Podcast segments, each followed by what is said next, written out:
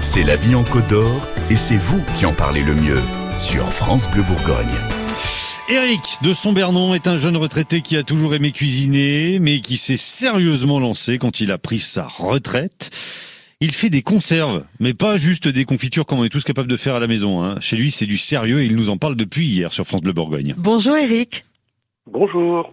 Vous nous avez bien épaté hier là avec euh, épaté euh, de, campagne, euh, avec tout ce que vous faites en conserve parce qu'alors vous vous vous lancez vraiment dans les viandes, dans les terrines. C'est devenu vraiment du sérieux, on est quasiment dans une épicerie. Ah, dans une épicerie peut-être pas, mais c'est vrai que comme je vous ai dit hier, l'occasion fait de la et dès que j'ai une occasion, j'en profite. Donc je, m'amuse beaucoup dans ma cuisine et et puis voilà quoi. Ouais, vous nous disiez que vous guettiez hein, les, bonnes affaires, les promos. Euh, du coup, quand vous trouvez une promo, vous, êtes capable de partir sur combien de kilos ou combien de bocaux Alors, euh, par exemple, pour les tripes, en général, euh, c'est une panse complète. Donc ça fait grosso modo 18 bocaux. 18 bocaux, ouais. D'un litre. D'un litre. Hein, ah ouais, quand même. Oui, quand même. Et après. Oui, les tripes, quoi. C'est ça le truc. Ah, hein. Mais bon, par contre, quand on part sur des terrines, on est toujours sur euh, au, moins 4 à 5 kilos de viande, quoi, parce que ça prend du temps, il faut donc euh, autant que ça vaille le coup, parce qu'il faut enlever le, le hachoir, machin. Mm. Donc, autant que ça fasse un petit peu de volume et puis que comme ça, ça fait plaisir à tout le monde. Ouais, c'est ça. Alors on a, on a bien compris, vous l'expliquiez hier, hein, vous distribuez beaucoup, euh, vous ouvrez à l'improviste là quand il y a des potes qui arrivent, c'est vite fait, hop, c'est mis en place rapidement. Euh, malgré tout, il vous arrive pas de jeter de temps en temps parce que finalement il y en avait trop et que bah, au bout de 3-4 ans, euh, les bocaux euh, sont peut-être moins bons. Non Vous éliminez tout si, si, Non, non, non, non, mais si un bocaux faisait trois quatre ans un bocal faisait 3-4 ans chez vous dans mon placard. Ah oui, d'accord, ok. non, ça n'existe pas. Ça n'existe pas. Bah oui, parce que si vous faites des trucs super bons, on a envie de les manger vite finalement.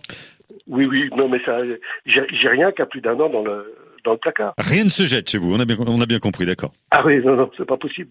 Alors tiens, justement, Eric, racontez-nous une journée de conserve à la maison. Euh, quand vous avez, par exemple, voilà, on, va parler, tiens, de la journée trip, vous allez en faire 18 euh, bocaux. Comment ça commence la journée alors, ça commence la veille, parce qu'en règle générale, la panse, comme je l'ai, euh, le copain qui me elle est congelée. Donc je la laisse décongeler toute la nuit déjà. Ça commence par ça. Et puis ben, le matin, euh, donc, euh, de bonne heure, je coupe. Donc, je, découpe ma viande, machin. Et puis après, je vais blanchir ma viande. Donc là, je m'installe dans mon garage, grosse marmite sur le feu. Et puis, je mets mes tripes à blanchir pendant une bonne heure. Une fois que mes tripes sont blanchies, qu'elles ont bien bouilli, je les égoutte. Et après, je les cuisine. Et après, ça cuit. Donc, euh, quand je commence à 8 heures, j'éteins mmh. mon gaz. Il est aura souvent 21 heures à peu près parce qu'il faut que ça cuise très longtemps. Et le lendemain matin, je mets en bocaux et je stérilise. Donc là, je mets les deux stérilisateurs en route avec deux bouteilles de gaz et tout ce que ça peut comporter comme, euh, comme manipulation. Donc il n'y a plus de place dans le garage. Hmm. Avec interdiction de circuler, porte ouverte pour pas s'intoxiquer. Et puis euh, voilà, après, ben, stérilisation euh, pour les, tripes. Alors l'avantage, quand les produits sont cuits comme les tripes, c'est que la stérilisation dure moins longtemps c'est-à-dire qu'on va porter, je porte à ébullition mon, stérilisateur, je laisse bouillir euh, grosso modo 20 minutes, une demi-heure pour que ça pour que ça pchite, et puis après bah, je laisse refroidir et je range le lendemain matin. Voilà. Ah, ça fait des sacrées journées. Si ça se trouve, même quand vous étiez en activité, vous n'aviez jamais des journées aussi longues que quand vous êtes en cuisine à la maison à faire vos conserves. Hein ah bah non. évidemment à part peut-être quand j'étais dans la marine où, je naviguais, où les journées faisaient 24 heures, parce qu'on était à bord et que, bon, euh, à part le temps de repos, on travaillait tout le temps. Euh, mais voilà. Ouais. Euh, non, c'est vrai que ça m'occupe bien, bien, bien quand je m'y mets. Bon, Eric, vous nous avez donné envie avec vos triples, mais dans quelques instants, on va faire un petit inventaire de tout ce que vous avez sur vos étagères. Il n'y a, pas, a pas que ça, il hein. n'y a pas que des tripes. Hein. Non.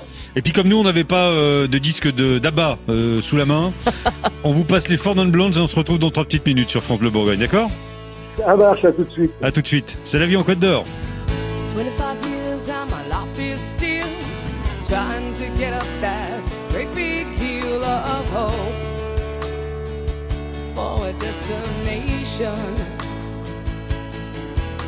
I realized quickly when I knew I should that the world was of this brotherhood of man, for whatever that means,